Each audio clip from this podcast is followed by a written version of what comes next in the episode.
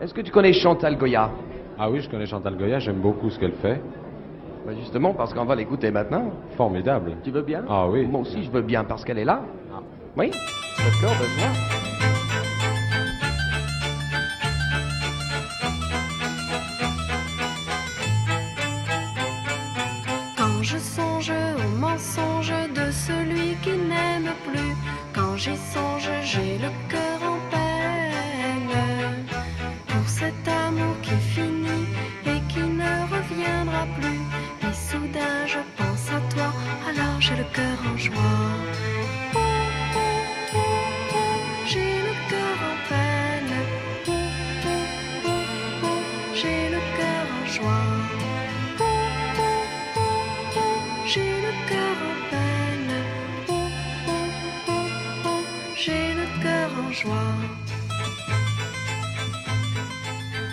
Chantal vous vous êtes mis à chanter sur la vidéo. Ben oui, parce que moi, toutes mes chansons, dès qu'elles passent, dès qu'elles commencent, je m'en souviens. C'était dans les années 60, euh, mes premiers disques, alors que je voulais être journaliste. Et que j'ai rencontré Jean-Jacques Debout qui m'a dit Je dois aller voir Daniel Philippaki et je t'emmène. Et je dis ah bah, Génial, parce que comme ça, il va me faire euh, peut-être me donner un job dans un, dans un de ses magazines. Et voilà, j'ai terminé dans un disque, il m'a produit. Il m'a produit pendant au moins trois ans. Et Jean-Jacques a écrit toutes mes chansons, comme j'ai le cœur en peine, le cœur en joie, ça je me souviens très bien. Cette robe, je l'avais achetée à Londres. Et puis, et puis en France, il n'y avait pas toutes ces mini-jupes comme on voyait à l'époque en Angleterre. Et puis, c'était lors d'un déjeuner ou d'un dîner, je ne sais plus. Et je trouvais ça bizarre de chanter J'ai le cœur en joie, j'ai le cœur en peine, alors que tout le monde rigolait pendant, pendant que je chantais. Et en fin de compte, ils se racontaient des histoires parce que chanter pendant que les gens déjeunent ou dînent, c'est très compliqué. Et, et là, bon, bah voilà, j'ai essayé de le faire, mais je m'en souviens très très bien. C'est toute ma période après où il y a eu Godard, masculin, féminin, et toutes ces belles chansons m'a écrites, euh, voilà, Jean-Jacques Debout et Roger Dumas aussi, qui de temps en temps était là. Et si vous faites une petite liste rapide comme ça dans votre tête de choses qui vous, vous ont mis le cœur en joie et de choses qui vous ont mis le cœur en peine? Bah, le cœur en joie, j'allais être avoir mon fils là, j'étais, j'allais me marier. euh, J'habitais à Nogent-sur-Marne, c'était la maison euh, où venaient plein d'artistes qui n'avaient pas trop de boulot. Et moi, je disais, venez à la maison, on va tous vous faire... euh, allez, on va être entre potes, ça va être plus sympa que d'être tout seul chez vous. Et puis le cœur en peine, euh, j'ai pas eu beaucoup de peine, moi, parce que je me suis toujours débrouillée pour avoir pour compenser quand ça n'allait pas. Donc euh, j'ai su me débrouiller, c'est vrai.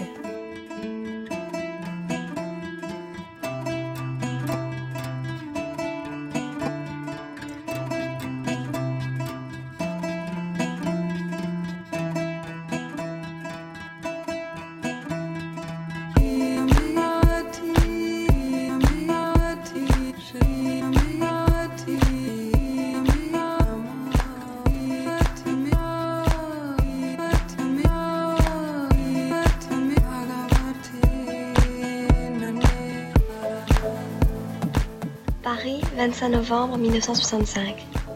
J'ai un manteau bleu uni. Elisabeth bordée de blanc. J'habite chez elle, en face du métro aérien. L'air est froid. Nous avons déjeuné au snack de la rue Marbeuf. Paul m'a embrassé pour la deuxième fois. Elisabeth est un peu jalouse. Je m'en fous. Mon premier 47 tours sera après-demain chez RCA. Pourvu qu'il marche. Alors je m'achèterai une Maurice Cooper. J'aime bien que Paul soit amoureux de moi. Éventuellement baiser avec lui. Mais il ne faut pas qu'il devienne emmerdeur.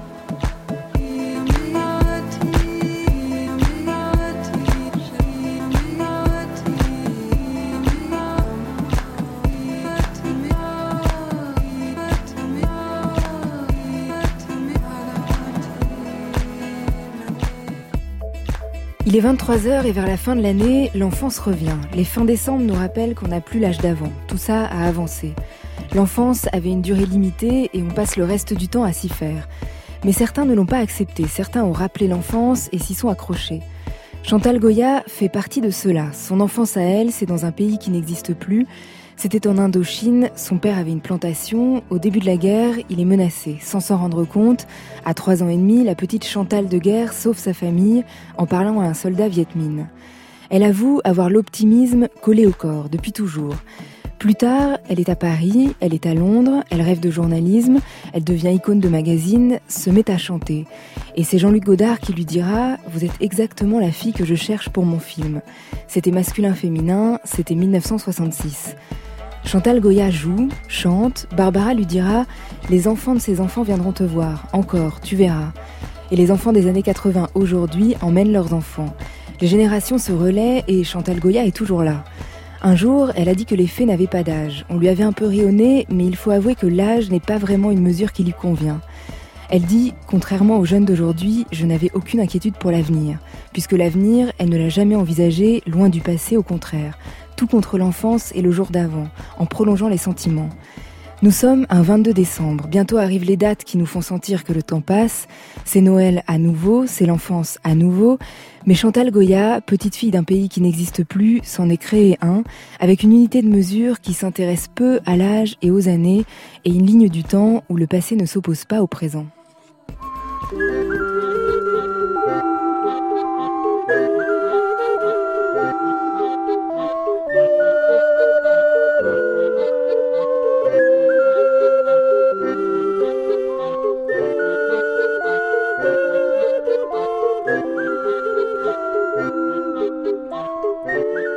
Il y aura donc Chantal Goya qui reprend le spectacle Le soulier qui vole, créé en 1980 par Jean-Jacques Debout. Ce sera les 2 et 3 février au Palais des Congrès à Paris et en tournée dans les zéniths à travers la France. Elle sera demain 23 décembre à Rodez. Le soulier qui vole est aussi disponible en double CD et en vinyle. Il y aura Cléa Vincent qui prépare son deuxième album, Nuit sans sommeil. Il sortira le 1er mars. Elle jouera deux morceaux live dans l'émission et elle sera le 9 avril à La Cigale. C'est une vie d'artiste sur France Culture, un samedi soir qui commence par la voix d'Audrey Hepburn.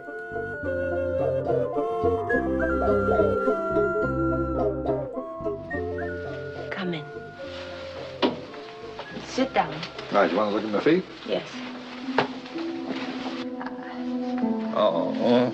Hey, knock it off. Now, come on, Reggie, listen to me. Oh, here it comes, the fatherly talk. You forget I'm already a widow. So was Juliet at 15. Mm, but I'm not 15. Well, that's the trouble. You're too old for me. Can't you be serious? Oh, you just said an horrible word. What did I say? Serious.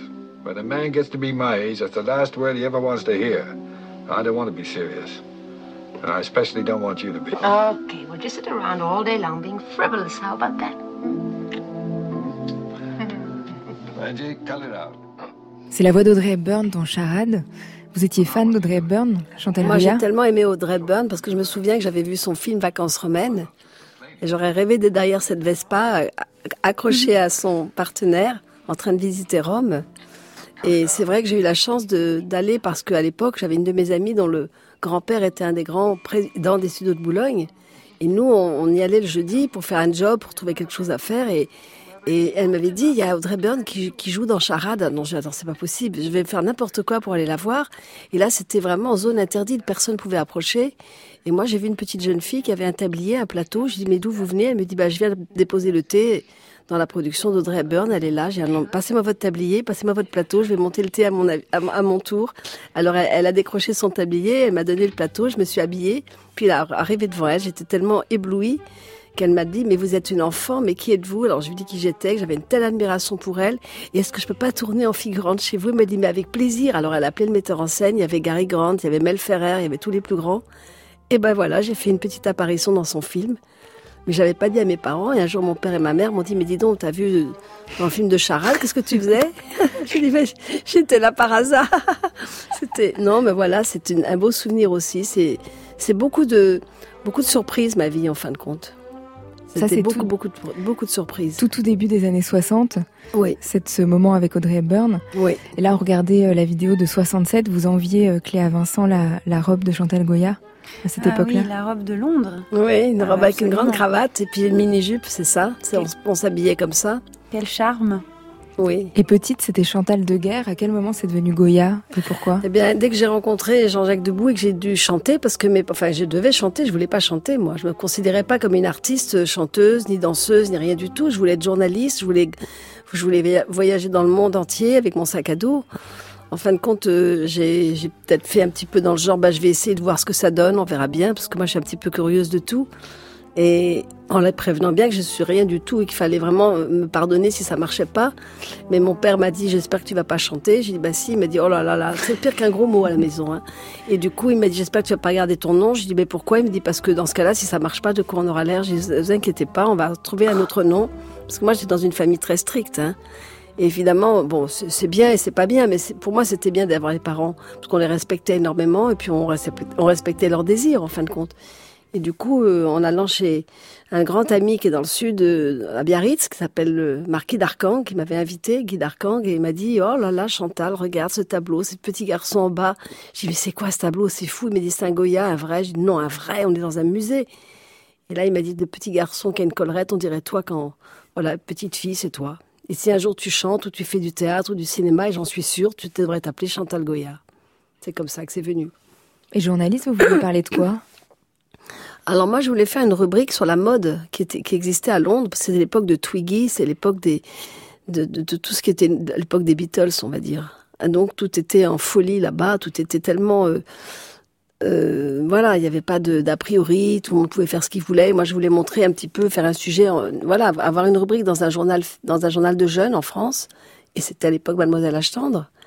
Et je voulais faire ma rubrique à moi la mode de Chantal, les, souvenirs, les, le maquillage, enfin tout ce qui pouvait être fait. Puis que Philippe Aki m'a bien regardé, il m'a dit est-ce que il a dit à Jean-Jacques Debout qui venait de faire tous mes copains pour Sylvie. Et puis pour moi la vie va commencer pour Johnny. Tu peux m'écrire une chanson pour elle. Je cherchais elle, j'y allais où elle? M'a dit c'est toi, j'ai quoi moi. Ah non non c'est pas possible. on a fait c'est bien Bernard le plus vénard de la bande. Et c'est comme ça que au cours d'une émission de télé, eh bien Jean-Luc Godard m'a remarqué, il m'a fait appeler par Daniel Philippe Aki qui est au cahier du cinéma qui était propriétaire. Et du coup, bah voilà, je me suis retrouvée devant, devant, euh, devant Jean-Luc Godard, devant Brigitte Bardot qui, tournait une séquence euh, avec Marlène Jobert et Jean-Pierre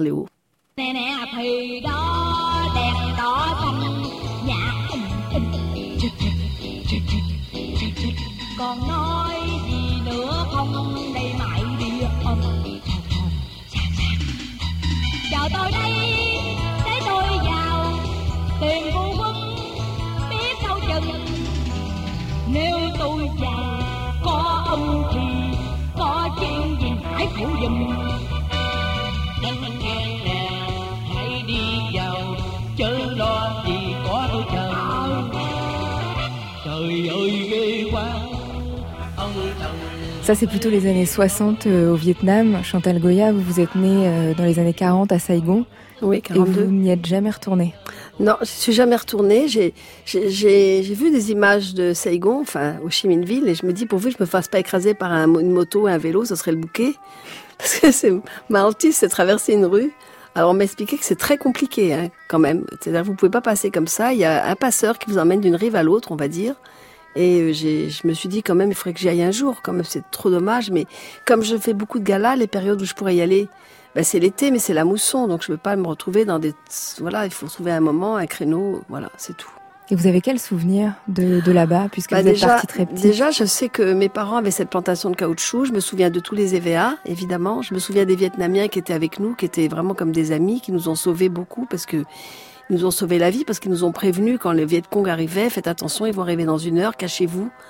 Et mon père était pas là, et je me disais, c'est bizarre, il est plus là, mais qu'est-ce qui se passe? Et puis maman m'a expliqué, bah papa, il est ton papa, il est, on reverra peut-être plus, mais on va voir ce qui va se passer. Mais je me souviens aussi qu'on allait souvent à Saigon.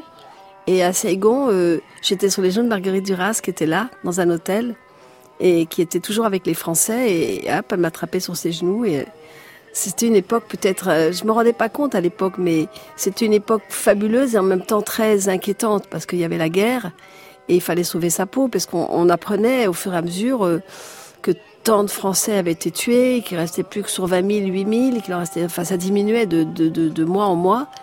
Et je pense que maman, qui avait, m'a eu très jeune, elle m'a eu à 18 ans, elle m'a mis en fond de la classe à, en première, dans un petit berceau, un petit panier.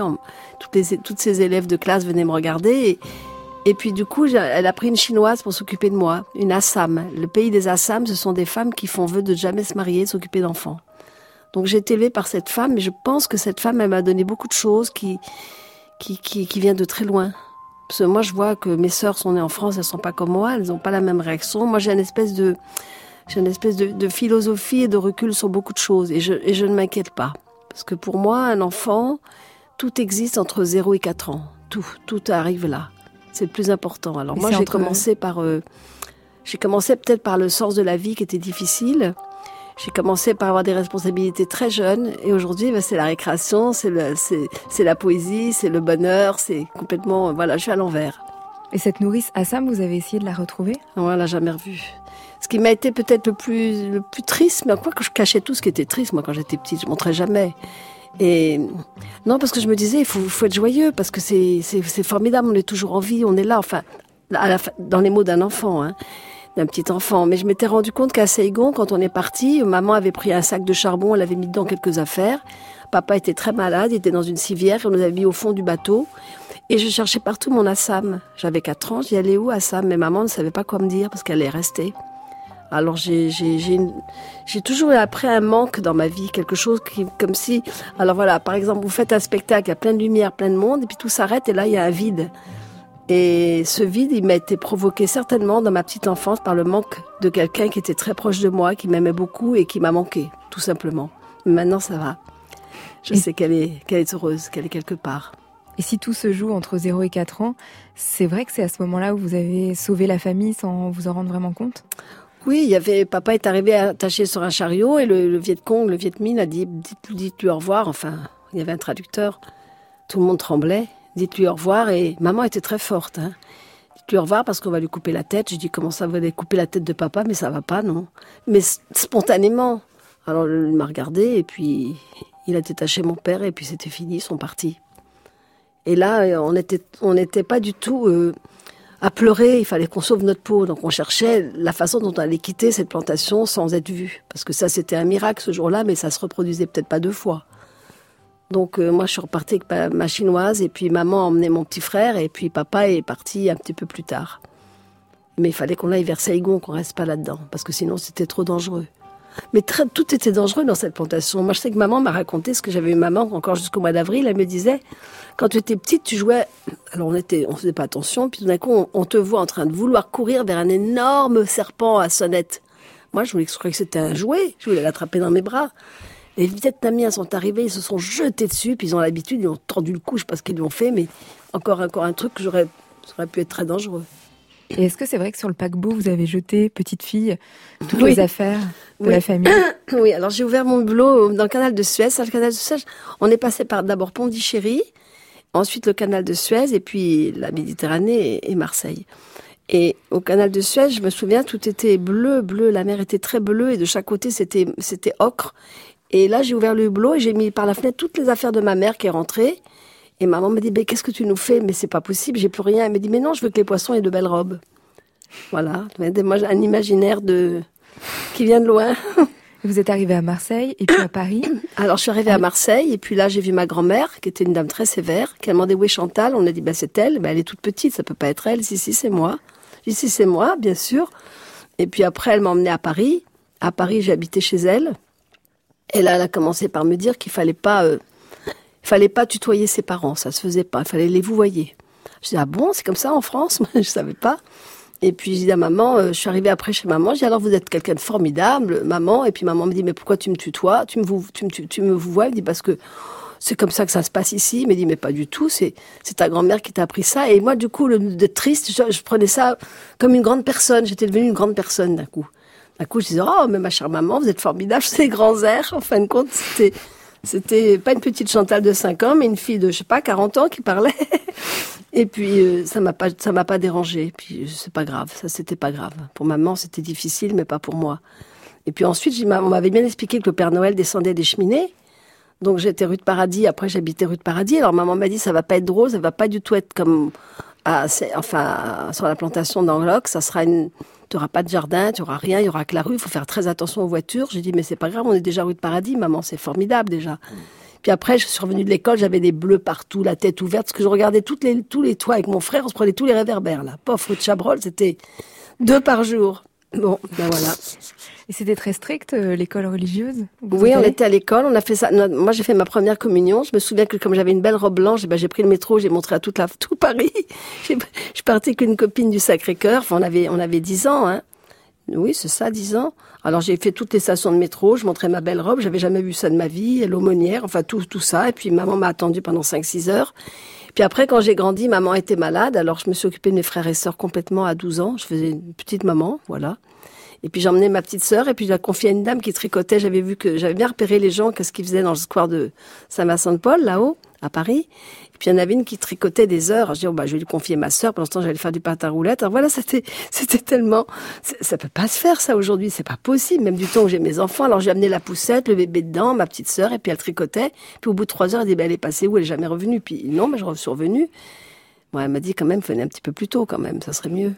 Et ça représentait quoi Alors, vous en parliez un peu tout à l'heure de ces années à Londres euh, où vous êtes fille au père, je crois. Quand oui, vous alors du coup, parce que parce des années que un peu de liberté. De... Oui, alors j'avais passé mon bac avec euh, très très bien l'écrit et l'oral, je me suis pas réveillée. Ah. Alors mon père m'a dit bon bah la prochaine la prochaine séquence, ça sera à Londres et on va te mettre dans une famille parce que je connais des gens qui ont qui cherchent une jeune fille qui connaît les enfants, qui aime les enfants.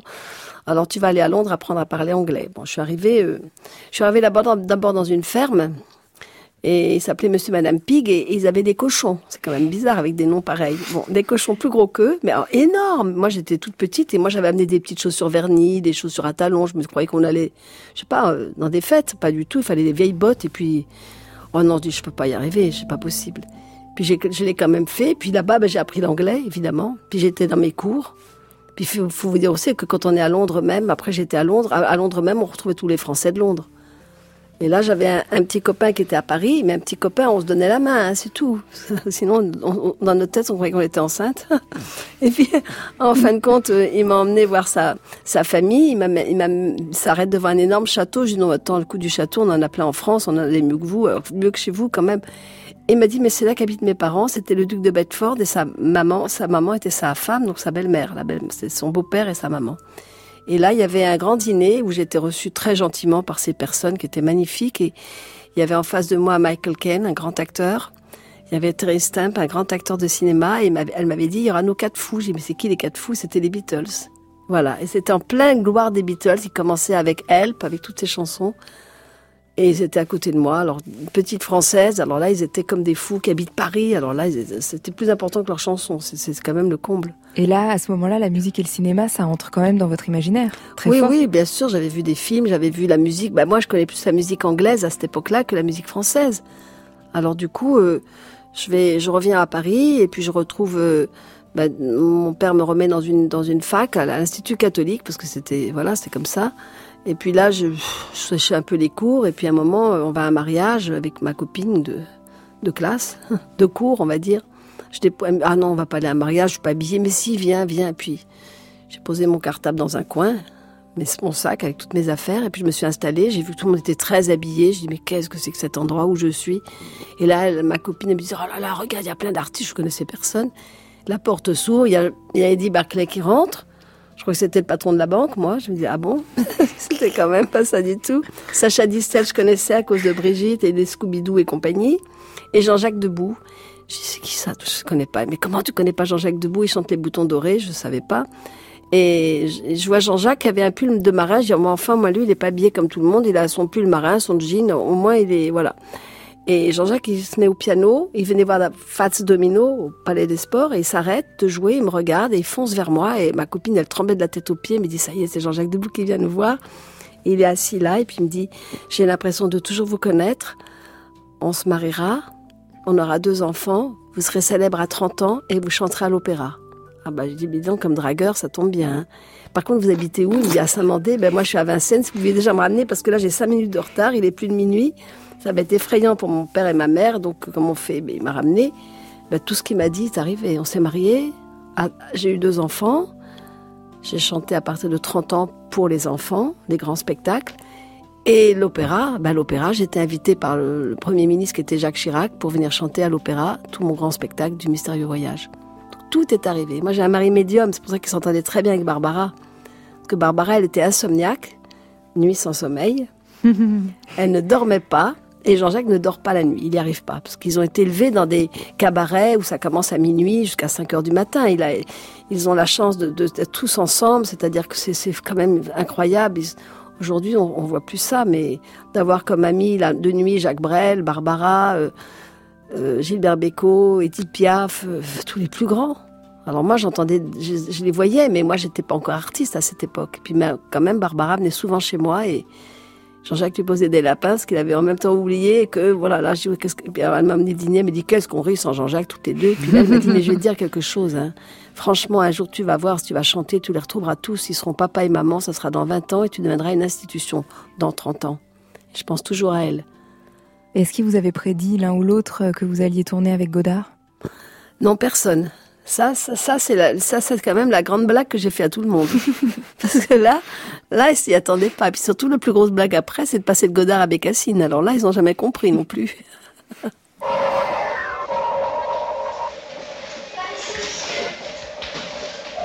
Et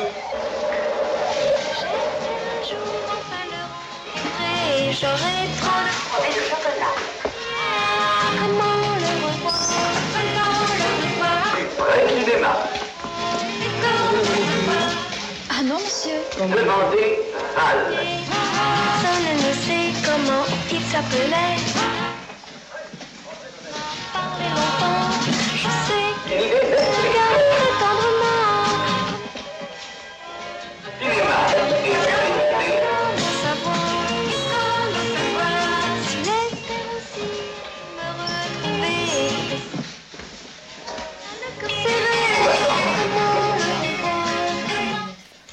C'est un extrait de Masculin Féminin Oui, dont, où vous avez tourné en 66 avec Marlène Jobert, Jean-Pierre 66. Léo, 65, 66. 65-66. Oui.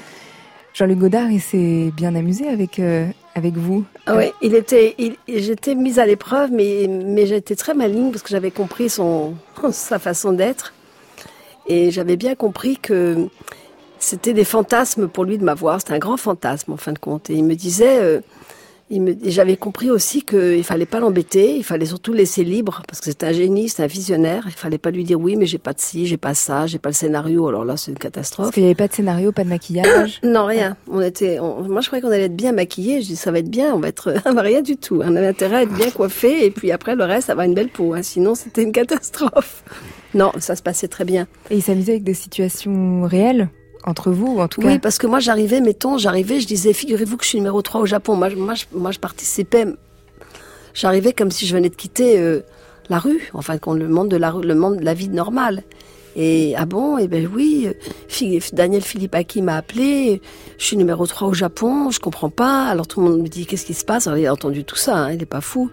Et puis je dis oui, parce que figure-toi que j'étais dans la rue, il y avait un japonais qui cherchait la maison de disque RCA, et puis moi je lui ai expliqué en anglais, bah voilà, la maison de disque elle est là et là, puis j'ai donné mon disque, bah tenez, j'ai mon disque, je vous le donne en- pour vous faire plaisir. Et puis quand Philippe Aki m'a appelé, il m'a dit tu es numéro 3 dans le cashbox, et ben je lui ai dit comment ça se fait, il me dit t'as donné ton disque à un japonais, je lui ai dit bah oui.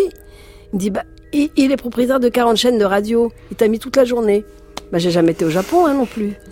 non non, moi je je bouge pas de la France, mais mais voilà, c'était c'était une époque où tout pouvait exister, tout pouvait se faire, et, puis surtout on avait des gens qui étaient extrêmement, euh, qui étaient des grands professionnels, on va dire, des gens qui savaient où ils allaient. C'était pas des coups ce qu'on faisait, ils savaient qu'il y avait quelque chose d'important.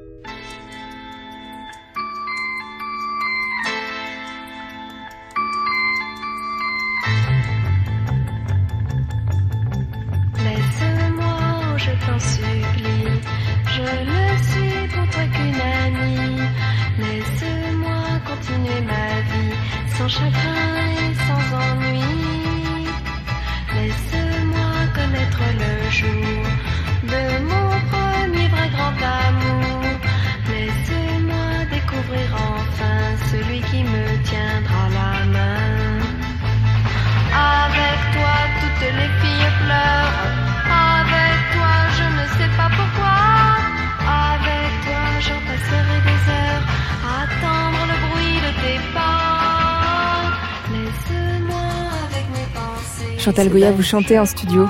Pardon Vous chantez en studio. Mais oui, parce que ça me revient automatiquement. Je crois que j'ai une tête comme un ordinateur, parce que ça ne s'efface pas. Laisse-moi, écrit par Jean-Jacques Debout. Oui. Laisse-moi, il a écrit toutes mes, toutes mes chansons qui étaient d'abord des disques, et puis Godard a, a illustré tout son film avec ça. Et moi, j'ai remarqué une chose, c'est que grâce à Internet, parce que je suis pas quand même une folle d'Internet, mais grâce à Internet, j'ai vu qu'un groupe qui s'appelle National, qui est très connu, Ils ont illustré tous leurs clips avec ma tête et puis c'est leur chanson mais avec mon visage partout. Oh, je les ai laissés faire parce que ça me fait plaisir en même temps. Et après Godard, vrai. vous avez raté Hitchcock. Ah oui, carrément. Parce que là, j'étais enceinte de ma fille et ils m'ont appelé parce que j'étais à, à la, la William Morris, qui étaient, sont déjà des agents internationaux tout de suite. Et j'avais un film pour Hitchcock, il était au téléphone, mais it's- ah, it's crazy, it's not possible, Chantal Goya. Je dis, oh, c'est bien mon nom en américain quand même, ça fait bien. C'était drôle. Et puis j'ai dit non, because it's not possible. J'ai expliqué que j'étais maman, j'allais être maman. Et j'ai dit prenez donc Claude Jade, elle est formidable. En fin de compte, j'ai envoyé une copine. Aujourd'hui, ils font pas ça, ils gardent bien leur truc pour eux. Mais je dis prenez Claude Jade, elle est formidable. Et puis il l'a prise. Et à un moment donné, je crois que vous avez dit que vous étiez trop sincère, trop dans la vérité. Je ne sais pas me transposer dans un personnage Non, je à sais propos pas. du cinéma. Je Pourquoi sais pas. Bah parce que je sais pas inventer euh, quelque chose de, je sais pas, c'est- trop, c'est trop de moi de, en même temps. Moi, c'est compliqué parce que déjà, je suis, je suis Gémeaux, je suis double, mais mon double, il est sur scène avec euh, le personnage que m'a. Jean-Jacques a été beaucoup plus malin parce qu'il a bien vu en moi, j'avais un personnage très proche des enfants, des ondes, proche des enfants des ondes, on va dire. C'est même pas. Et, et, et faire une fille. euh, une fille des rues, voilà. Par exemple, je devais tourner euh, L'amour gai, l'amour triste avec Bernadette Lafont, Jean-Pierre Mariel, et je devais être une fille qui était un peu, voilà, dans la rue, voilà, qui faisait le trottoir, on va dire, tout simplement. Oh là là, je dis, mais comment on fait ça? Alors, mettons ça comme ça, j'ai attrapé le sac, j'ai tourbillonné dans tous les sens, mais dit, non, mais ça, ça, ça va pas du tout, mais tu sais pas jouer ça? J'ai dit, mais non, mais comment tu veux que je joue ça? C'est pas possible. C'est pas dans mon, je sais pas le faire, je sais pas l'inventer. Et quand on me dit claquer une porte, je la, porte- je la claque tellement fort que toute la porte s'écroule. Alors non, ils, ont, ils en ont assez avec moi, hein, c'est pas possible. Et alors finalement, le 10 mai 75, il s'est passé ça.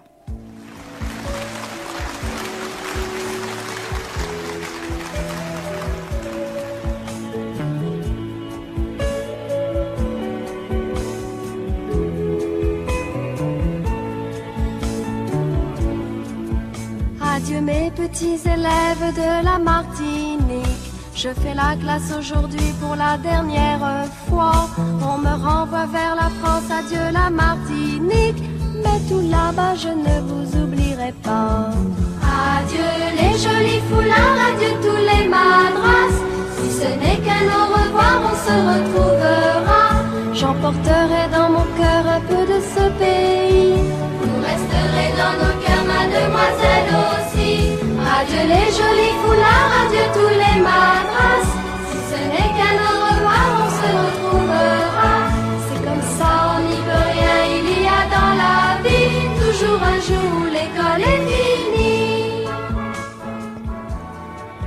C'est votre mère qui est née en Martinique Maman et ma grand-mère, toute ma famille, on est, je suis parente avec Philippe Laville. Et euh, bah, il fallait, fallait un moment que, voilà, j'avais mes deux enfants, j'habitais à la campagne.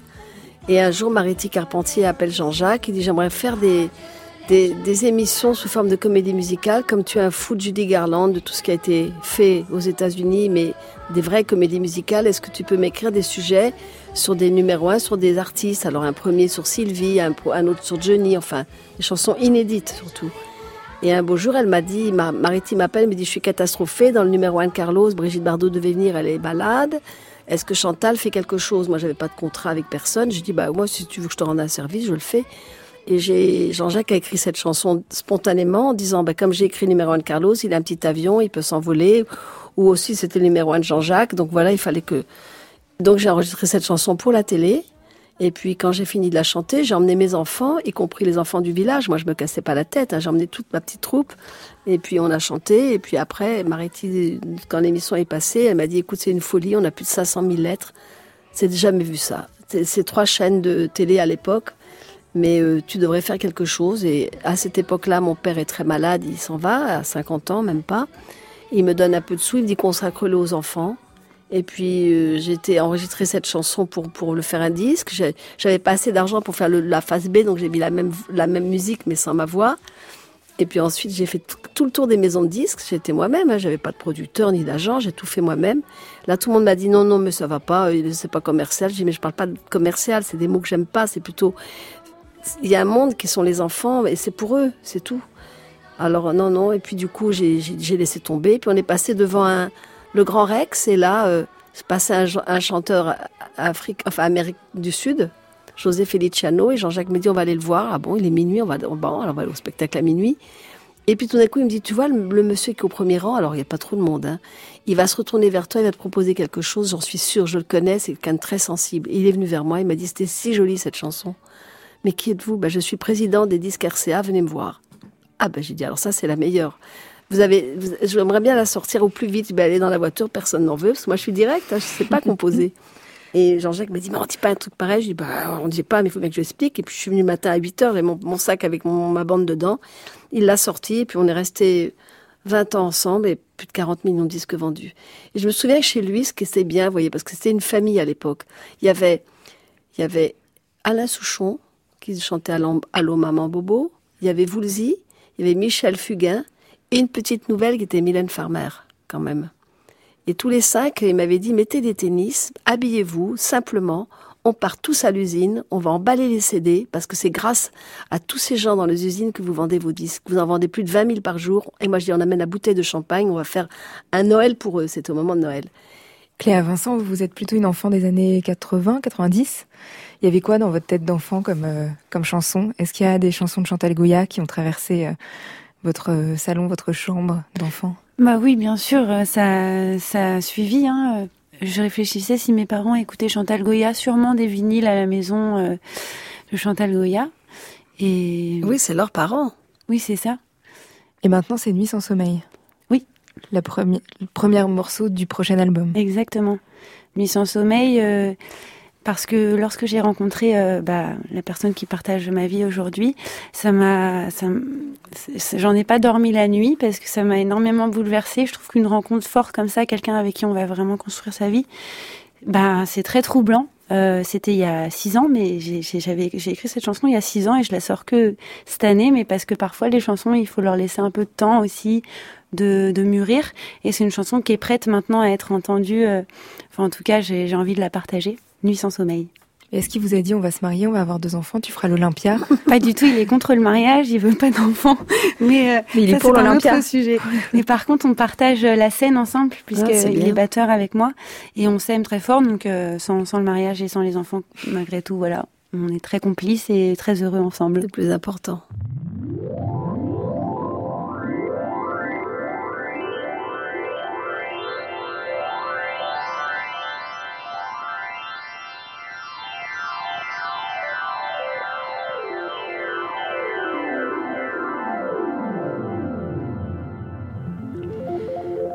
Cléa Vincent prépare donc Nuit sans sommeil, son deuxième album. Elle a un phrasé particulier, quelque chose qui fait que ses mélodies, on les retient, une légèreté bien ancrée, une fausse naïveté.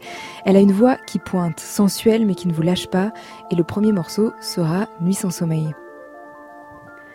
Je suis Cléa Vincent, nous sommes en studio avec Chantal Goya. Vous écoutez Une vie d'artiste d'Aurélie Charon sur France Culture. On est ensemble jusqu'à minuit.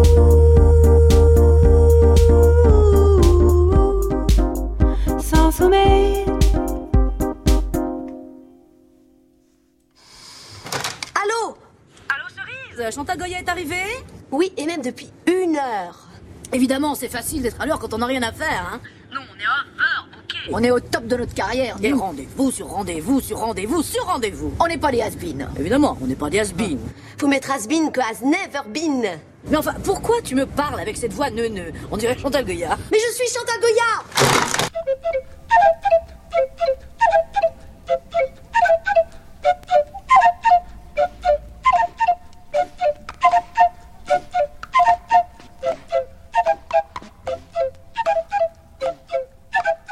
vient d'entendre entre-temps un petit extrait du film absolument fabuleux qui est de Gabriel Aguillon, c'était en 2001. Oui. C'était l'adaptation de la série Abfab euh, Oui, Abfab, anglaise.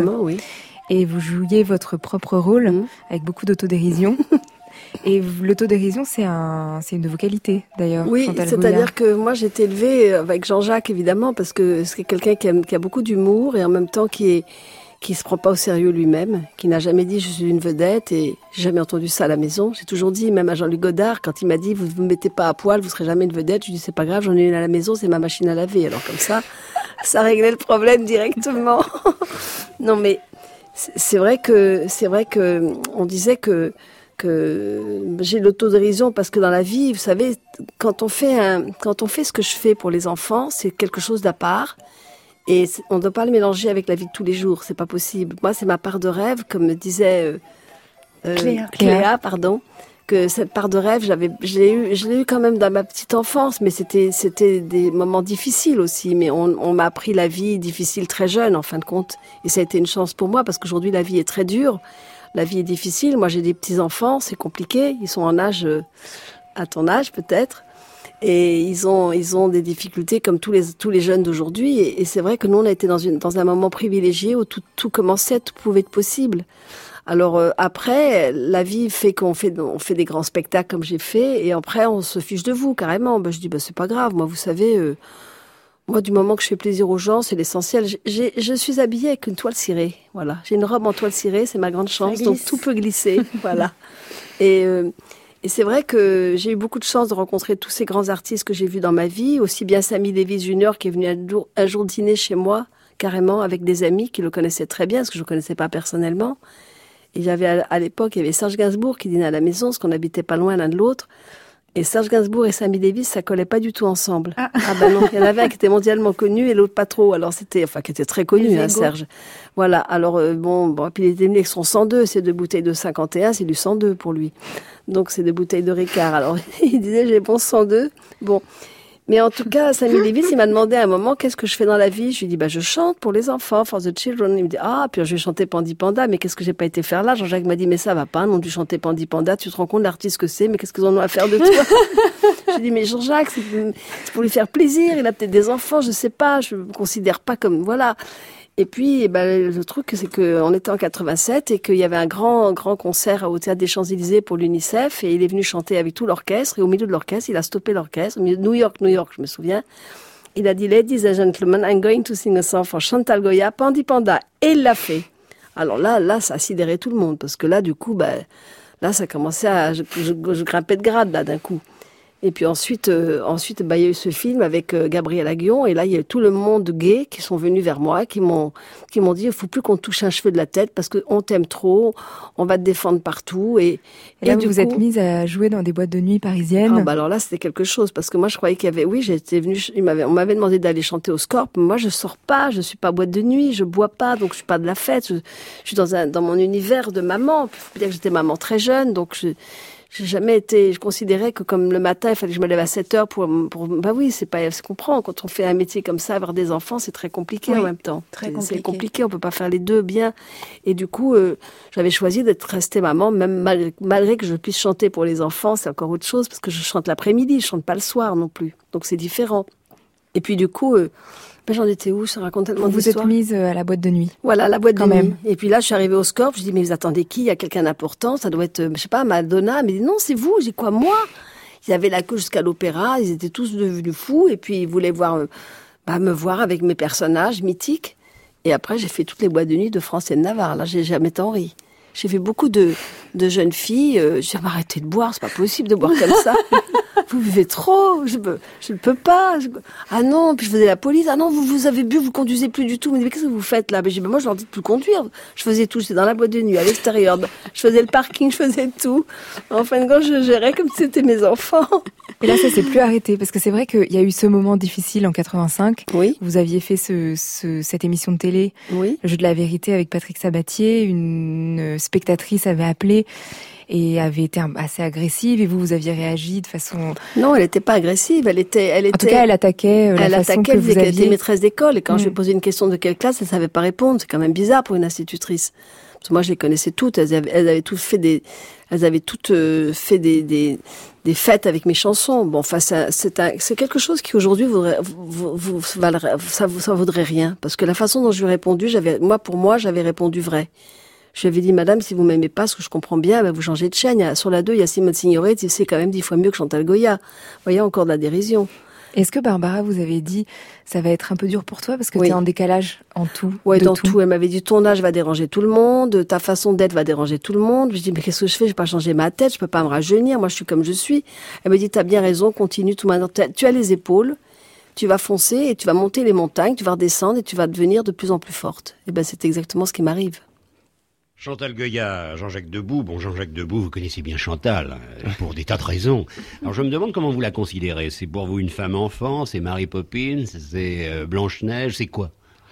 Puis elle ne le saura pas toute la vie quand même. Je sais bien qu'elle ne change pas, mais... Au début, quand je, me- quand, quand je l'ai connu, mon père m'avait euh, enfin réprimandé gentiment à table. Il m'avait dit mais c'est bien gentil, tu me présentes ta fiancée, mais enfin euh, euh, on dirait qu'elle a qu'elle a 15 ans de moins que toi. euh, euh, c'est une enfant. Euh, euh, choisis choisis plutôt euh, quelqu'un de ton âge. oui. Et ben, je lui dis non. euh, personnellement, il n'y a pas un tel écart d'âge entre moi et elle et tout. Et, et il me disait toujours, euh, oh Chantal, c'est une enfant, ça restera toujours une enfant. En tout cas, pourquoi ça a duré entre nous depuis aussi longtemps? Parce que j'ai jamais eu le sentiment d'être marié avec ce qu'on appelle une bonne femme. non pas que je n'aime pas les bonnes femmes, mais je pense que C'est péjoratif, bonne femme. hein. oui, complètement. Mais quand je dis une bonne femme, je veux dire, euh, je les respecte. Hein, Je ne tape pas sur les bonnes femmes. Ou quand, mais- mais je veux dire que Chantal, j'ai jamais eu l'impression de vivre une vie, disons, euh, trop sérieuse. C'est ça que je voulais dire.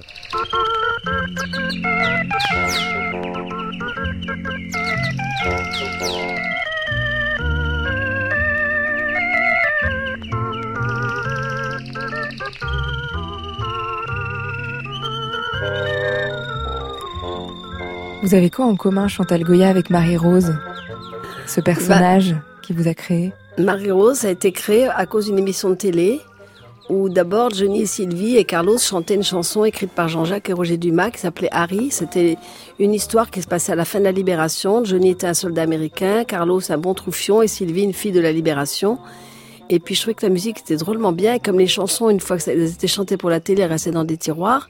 J'avais dit à Jean-Jacques, mais, mais dis-moi, on est allé, parce que moi j'avais des enfants très jeunes, hein, donc je me suis dit, on est allé aux États-Unis, on a montré les personnages Mickey, Minnie, tout ça aux enfants qui faisaient du patin à glace à New York, mais nous on n'a pas ça en France. Pourquoi on chanterait pas? Je chanterais pas une chanson sur Mickey et Minnie. Il m'a dit, mais t'es complètement folle. Tu te rends compte, Mickey et Minnie, ça appartient à, à un trust énorme. Enfin, ah bon? Et puis j'ai il me dit, bah, si tu veux, on va quand même faire une chanson. Et puis, on a fait Allons chanter avec Mickey, allons danser avec Minnie, et emmène-nous Marie-Rose, dis-nous Marie-Rose. Il a inventé ce mot pour, comme ça, instantanément.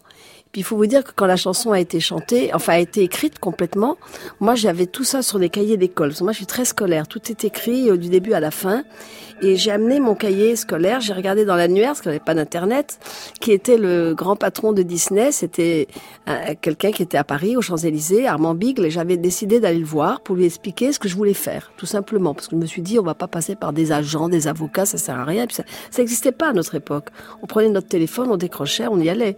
Alors j'ai dit, bon, bah, je vais y aller. Après tout, il est comme moi. hein, on va pas se prendre la tête. On va y aller. J'ai été le voir. Je lui ai dit voilà, oh ma petite Chantal, venez me voir. Bah, Qu'est-ce que vous voulez? Je vais vous chanter une chanson. Alors je vais chanter la chanson. Là, il était ahuri. Il m'a dit mais qu'est-ce que vous attendez? Bah avoir Mickey et Minnie, puis c'est tout, le faire à la télé. Et au même moment, Jacques Martin m'appelle et me dit Chantal, mais c'est aussi simple que ça. Chantal, euh, on va faire euh, une émission nouvelle qui s'appelle L'école des fans. Je voudrais que tu reçois la marraine. Est-ce que tu as une chanson à nous proposer? Je dis écoute, moi en tant que maman, je voudrais présenter Mickey et Minnie à tous les enfants de France et à leurs parents. Alors viens. Et puis en plus ça, comme je suis une fille qui n'a pas de, de, de complications dans ma tête, j'ai dit à Armand Bic, vous n'avez pas quelque chose à, à montrer en plus Il me dit si, j'ai le film Bernard et Bianca. Ah, vous avez, vous voulez les personnages? Oui, oui, oui, donnez-les-moi. Alors je suis avec un énorme oiseau. mais Enfin, tout, tout Disney est arrivé sur le plateau de l'Empire et ça a été une folie. Et grâce, voilà, emmène-nous Marie-Rose. Et votre vie n'a pas été euh, très sérieuse, en tout cas a été très euh, très animée, très joyeuse avec Jean-Jacques Debout. Et il y a une anecdote euh, qui est assez marrante. Est-ce que c'est vrai qu'il y a un Jackie qui a débarqué chez vous? À 23 h un soir et qui cherchait Jean-Jacques Oui. C'était qui ce Jackie? Ah ben, je vais vous raconter l'histoire, parce que ça, c'est quelque chose aussi. Alors moi, j'habitais à la campagne, près de Houdan, une maison qui était où il n'y avait pas de barrière. Euh, Je laissais toujours le portail ouvert, parce que je me disais, s'il y a un problème, on prend, je me- prends ma voiture, mes gosses, et puis je m'en vais en courant. Quoi. Il y a pas, on va pas ouvrir, fermer, ouvrir, fermer. Et un beau jour, ma fille, elle, elle dormait pas, elle avait 4 ans, 5 ans, et puis c'était minuit. Jean-Jacques était à Paris. euh, et je vois une voiture arriver toute allumée. Voilà, c'est bizarre ça. Alors, euh, on est dans un film. Hein. Et je vois la voiture qui avance tout doucement avec quelqu'un dedans, mais bien, bien allumé l'intérieur. Il passe devant, la maison était en longueur, il passe devant le salon, il passe devant l'entrée, et moi je m'en vais vers la cuisine au bout. Et puis il s'arrête, il descend, il ouvre la porte, il me dit est-ce que vous pouvez montrer, m'indiquer le chemin pour aller à Mantes? Je dis oh oui, c'est pas compliqué, moi. Un petit peu trouillarde, mais pas vraiment quand même. Non, non, parce que j'ai pas peur, hein, je suis pas une peureuse. Et, et là-dessus, euh, je dis, bah, vous prenez par là, vous avez Vertilly, puis après il y a la- une petite euh, départementale, et puis vous arrivez sur l'autoroute. Très bien. Mais vous pouvez montrer sur une carte. Je dis, oh là là, là, ça, ça devient encore plus bizarre. Je voulais pas que j'appelle mes parents qui sont là-haut, ça serait plus simple. Il n'y a pas de parents, il n'y avait rien du tout. Il me dit, non, non, mais vous allez m'expliquer. Alors il m'amène une grande carte de France. Moi j'étais carrément euh, en arrière. Et puis j'avais pris un, je sais pas, un truc qui était sous la main. Puis je dis, bah voilà, voilà, la route, vous faites ça, ça, ça. Puis il me regarde, il a regardé bien regardé la maison, il est remonté dans la voiture, il est parti. Ça a duré un quart d'heure. Hein. Et le lendemain, le lendemain, j'avais un réalisateur de télé qui venait me voir pour déjeuner. Il me dit, je peux pas passer, Chantal. Je dis, mais qu'est-ce que tu fais? Il m'appelait d'une cabine téléphonique. hein. Je ne peux pas passer, il n'y a pas de déjeuner, il y a ta forêt, la forêt qui te sépare euh, au petit village est remplie de flics. Je dis, mais qu'est-ce qui s'est passé? Mon Dieu, c'est grave ou quoi? Il me dit, non, il paraîtrait qu'il y a Jacques Messrine qui est par là. Je dis, quoi, Messrine Eh ben, c'était lui qui était venu me voir. Alors moi, je me disais, il, il ressemble à quelqu'un que je connais. Moi, en plus de ça, l'horreur, c'est que je confonds les uns avec les autres. Et pourquoi il cherchait Jean-Jacques? Ben, Parce qu'ils ont été à l'école en juillet, à juillet ensemble, ils ont servi la messe ensemble. Il faut quand même le faire. À l'âge de 6 ans et 7 ans et 8 ans, il avait 3 ans de plus que Jean-Jacques. C'était son copain d'école, tout Et après, simplement. vous l'avez revu? Ah non, j'ai pas revu, moi. Non, non, non, non, non, non, je l'ai pas revu. C'est Jean-Jacques qui l'a revu au Canada. Justement, il chantait avec Barbara. Et là, il a carrément kidnappé Jean-Jacques et puis l'a emmené euh, au fin fond de la forêt pour que Jean-Jacques joue du piano pour, pour, un, pour un de ses, de ses, je sais pas comment on les appelle, c'est gens qui sont avec eux, quoi. Et après, il a demandé à Barbara de chanter Ma plus belle histoire d'amour, c'est vous. Là, elle, là, elle a eu très peur, hein. Mais elle y est allée quand même parce qu'elle était très curieuse. Voilà encore une Gémeaux, on est curieux, on veut savoir ce qui se passe. On n'a pas peur. Non, non.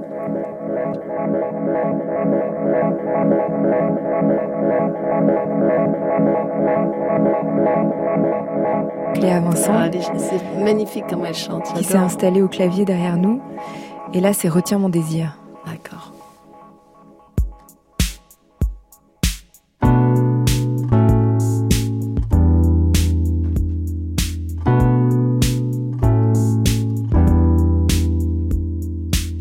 Je t'aime parce que tu es mon contraire. Je serai le sable et tu serais la mer.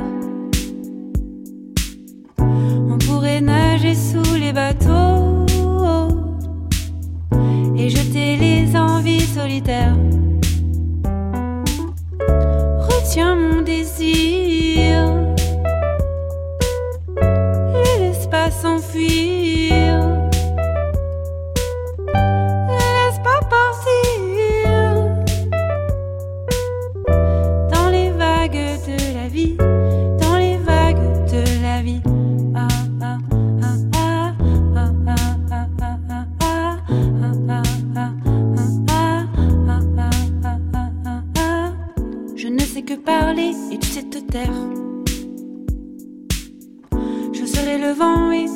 La terre.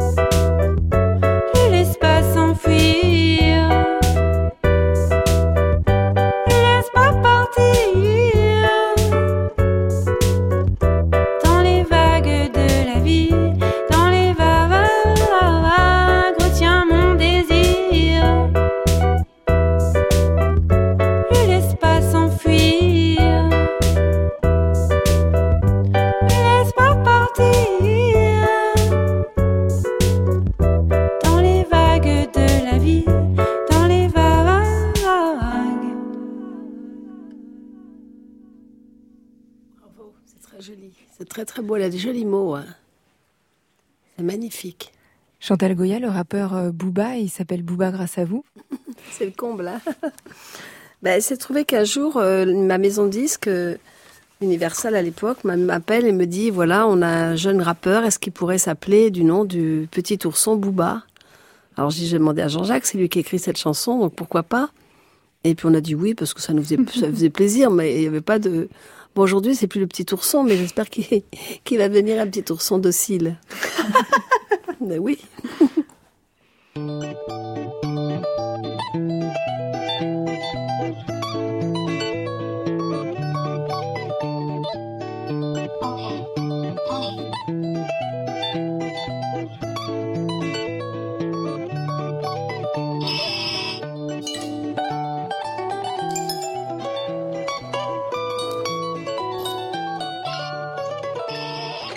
On sera parti de fin décembre, des dates qui rappellent que le temps passe pour arriver à l'enfance qui revient. Chantal Goya, Le soulier qui vole, ce sera les 2 et 3 février prochains au Palais des Congrès à Paris. Et parce que c'est presque plein déjà, ce sera à nouveau en octobre Oui. 2019. On fera une reprise en octobre au Palais des Congrès, absolument. Ce sera en tournée partout en France. Vous serez Chantal Goya demain 23 décembre à Rodez. En janvier, c'est au Touquet et à Déol. Et puis ensuite, toutes les dates seront sur le site internet. Le soulier qui vole, c'est aussi disponible en double CD, en vinyle. Cléa Vincent, le deuxième album s'appelle Nuit sans sommeil. Il sort le 1er mars et le concert, c'est le 9 avril à la Cigale. Avant la nuit, je dis merci à Inès Duperron pour la préparation de l'émission, merci à Lionel Quentin pour la réalisation et à la technique ce soir, merci à Pierrick Charles et Julie Garraud. Vous écoutez France Culture, l'équipe d'une vie d'artiste vous souhaite de joyeuses fêtes de Noël, il est presque minuit, dans quelques instants, ce sera demain, ce sera dimanche, et c'est l'heure des nuits.